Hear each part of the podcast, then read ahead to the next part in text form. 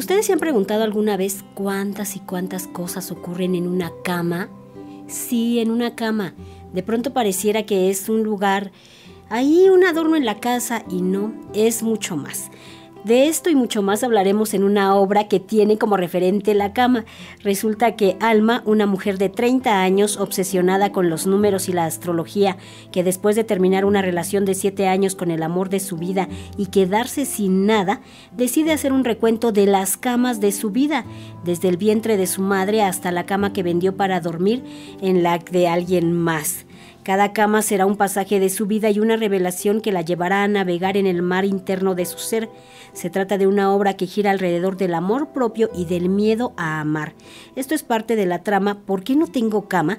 Un monólogo escrito y dirigido por Karen Alicia, para hablar de esta obra de teatro inspirada en una experiencia personal que ofrece funciones los miércoles de agosto a las 20.30 horas en el Foro Shakespeare, Espacio Urgente 2. Esta mañana tenemos el gusto de saludar a través de una videollamada a la directora y también es la actriz de esta obra ¿Por qué no tengo cama? Karen, ¿por qué te fijaste en un objeto como este? Que mira que a veces lo desdeñamos y las cosas que pasan en una cama. Sí, bueno, primero muchísimas gracias por el espacio eh, que, me dan, que nos dan a este equipo de trabajo. Y pues mm, la primera pregunta que yo me hice fue tal cual, porque no tengo cama en el, en el piso de casa de mis padres, porque tuve que volver a casa de mis padres y ya no estaba mi cama.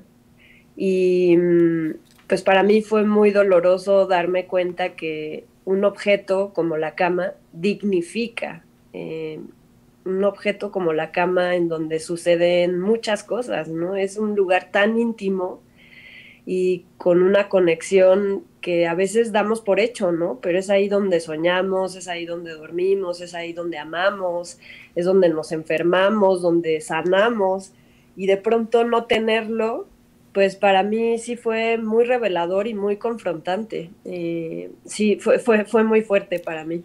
Me imagino que esa experiencia de llegar a otra vez con tus padres después de esta relación, pues encontrar con que no estaba la cama significaba como que ya no había lugar para ti. Sí, totalmente. Sí, fue como, pues, pues sí, di todo lo que tenía y además era una cama que me había regalado mi hermana y pues sí, la, vendí y fue todo, doblemente pues, pues el impacto doloroso. ¿Perdón? El impacto me imagino que fue muy fuerte, sobre todo porque se encuentra uno en crisis. Y también me imagino que cuando uno está bien no le das esa importancia a la cama. Sí, justo, es algo, es un objeto que das por hecho. O hay muchos objetos que damos por hecho, pero que en realidad están para nosotros. Eh, y pues no tenerlo, Ay, pues sí fue doloroso y empecé a pensar en todas las camas que, que han, pues sí, que han tocado mi cuerpo, que han sido parte de mi historia. Y entonces pensé, el primer, ¿cuál fue la primera cama que tuve? Y pensé que, pues que fue el vientre de mi madre, ahí fue donde descansé, ¿no? Ahí es, es el lugar que me acogió de la manera más hermosa y después dije, ¿cómo fueron mis siguientes camas? ¿no? Y entonces me di cuenta que cada cama que tuve dentro de la infancia o la adolescencia, pues eran parte de mi historia y contaban algo. Los objetos también cuentan cosas de nosotros. Claro, todas las camas que habitaste. ¿De qué formas lo, de qué formas lo plasmas en la obra, Karen, en este monólogo?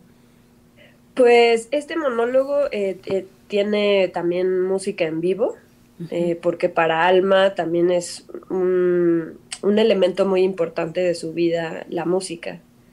Eh, entonces quise plasmarlo con un universo musical y lo quise plantar también con nada en el escenario. Eh, es prácticamente alma y un par de objetos, porque justo también pues ella se va dando cuenta que, que no necesita pues tanto, que es ella misma la que tiene que, ver dentro de ella, ¿no? ¿Qué es lo que, es lo que hay en ella? Es como darse un clavado en ella, en ella misma. Eh, sí, está, está planteado con eso, con un espacio vacío, un universo musical, perdón, y un y pues con un universo de diseñadora, eh, de, diseño de iluminación, pues que nos eh, hace evocar al mar. sí, justo el mar. Es un acercamiento íntimo a lo que ha sido tu existencia que bien podría ser la de otras mujeres. Sí, totalmente. Es, me, me, gusta que lo, que lo menciones porque en la primera temporada que tuvimos el año pasado, después de que concluimos la temporada, eh, tres mujeres se acercaron a mí y me dijeron que después de verla se compraron una cama. Mira. Y ahí empezó un nuevo episodio nuevecito. Exacto. Oye, Karen, esta obra fue, eh, para quienes nos escuchen, no es una ocurrencia de una mujer reflexionando en torno a una cama que pareciera superficial.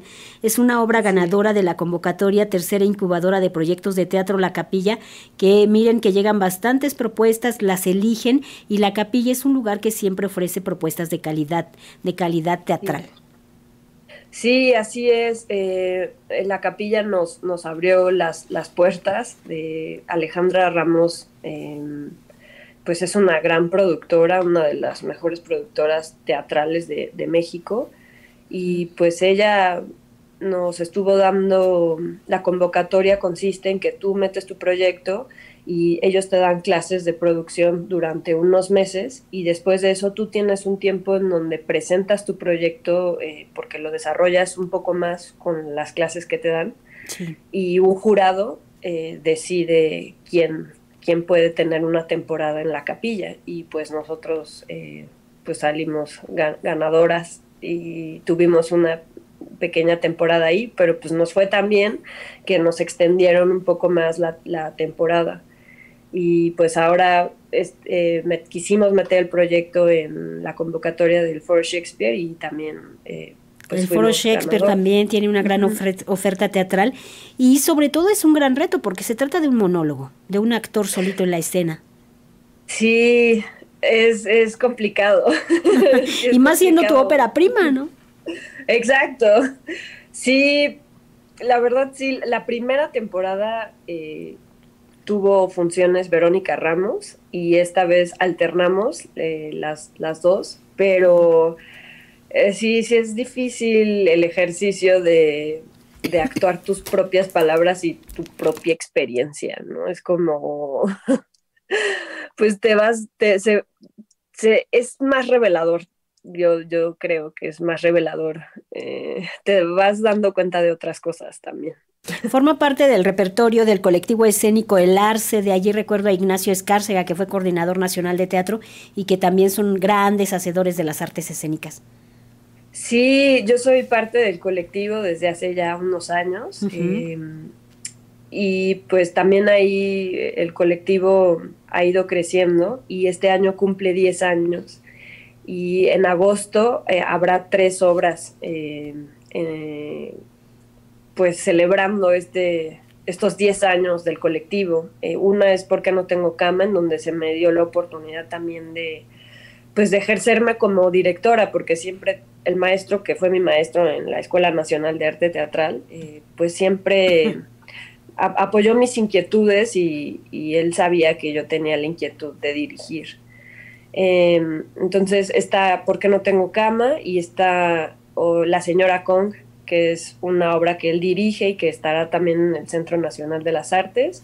Y Las Mujeres lo saben, lo saben, que también estará en el Centro Nacional de las Artes. Entonces son estas tres obras que, que estarán celebrando los 10 años del, del colectivo. Karen, esta reflexión que haces de este, de este objeto como la cama, como un lugar donde pasamos muchísimo tiempo y donde seguramente están nuestras mejores y peores experiencias, em, ¿es, eh, ¿es diferente con el punto de vista de una mujer que tú seas la dramaturga? ¿Será diferente la concepción para un hombre?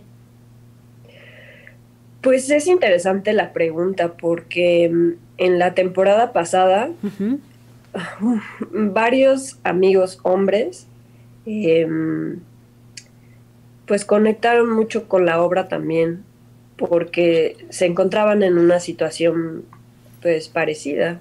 Y creo que si no importa el, género o el pues sí, el, sí, el género de, las personas, cuando conectas con algo, con una vivencia, o es que todos hemos dormido en una cama eh, y todos hemos tenido una relación personal. Eh, digo, está escrita desde mi perspectiva como mujer. Em, pero, con pasiones y sentimientos universales.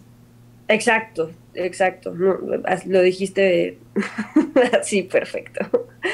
Sí, yo creo que es algo con lo que conecta a cualquier persona, porque pues todos hemos tenido un corazón roto.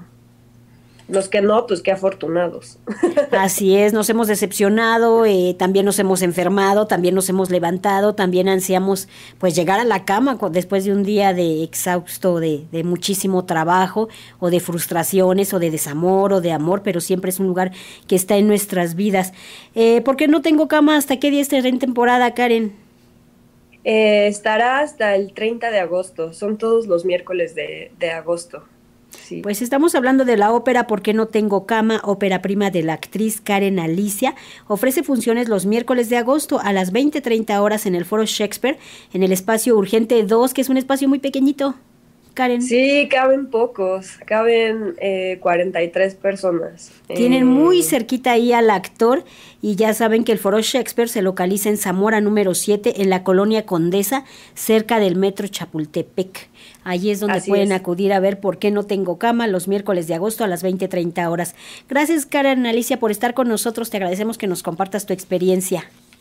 Ay, gracias a ustedes. Y si puedes decirme un número del 1 al 9 y después te mando un mensajito que es el mismo mensaje que pueden llevarse las personas que vayan. Si me dices un número del 1 al 9. Ah, mira, lo, lo vamos a hacer. Gracias, Karen, que estés muy bien. Bye. Buen día.